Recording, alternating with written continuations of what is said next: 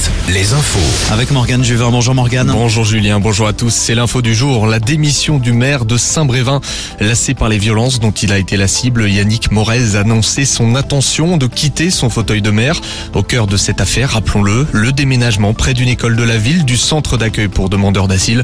L'élu a reçu d'innombrables messages de soutien aujourd'hui. Denis Lebars. Oui, à commencer par celui du président de la République et de la première ministre, qui disent soutenir le maire de Saint-Brévin, alors que d'autres élus, eux, dénonce justement l'inaction de l'État face aux menaces dont il a fait l'objet, et pas seulement les menaces d'ailleurs. Rappelons qu'en mars dernier, la façade de sa maison ainsi que deux voitures avaient été incendiées. Yannick Morez avait demandé à la préfecture d'interdire une manifestation d'opposants au projet le 29 avril, sans résultat. Des opposants qui de leur côté disent avoir demandé à être reçus par le maire à 17 reprises, mais sans réponse. L'élu envisage même de quitter la ville où il vit et travaille depuis 32 ans. Et Saint-Brévin va d'ailleurs perdre un médecin puisque Yannick Morez a décidé de fermer son cabinet. Ce sera à la fin du mois de juin. Merci Denis. Un point de deal démantelé à la gare de Poitiers. Les forces de l'ordre ont arrêté 8 personnes et saisi plus d'un kilo de cannabis, de la cocaïne et des milliers d'euros sous différentes formes. Quatre mises en cause ont été déférées pour trafic de drogue.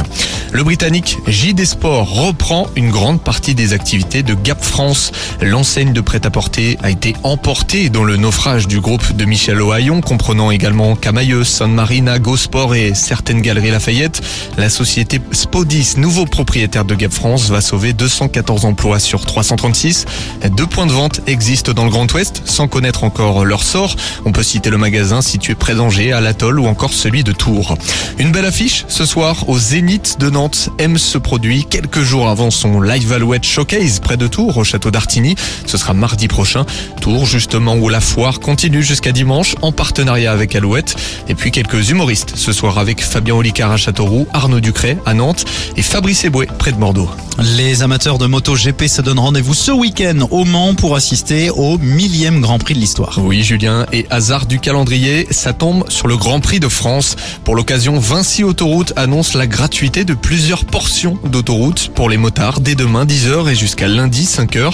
C'est le cas de la portion entre Saint-Arnoux et Le Mans, Nantes et Le Mans, mais aussi sur l'A28 pour ceux qui viennent de Tours. Le départ de la course, lui, est prévu dimanche à 14h. La Pro D2 en rugby. Avec le RC Van qui joue son avenir ce soir, les Vantais affrontent Nevers en barrage.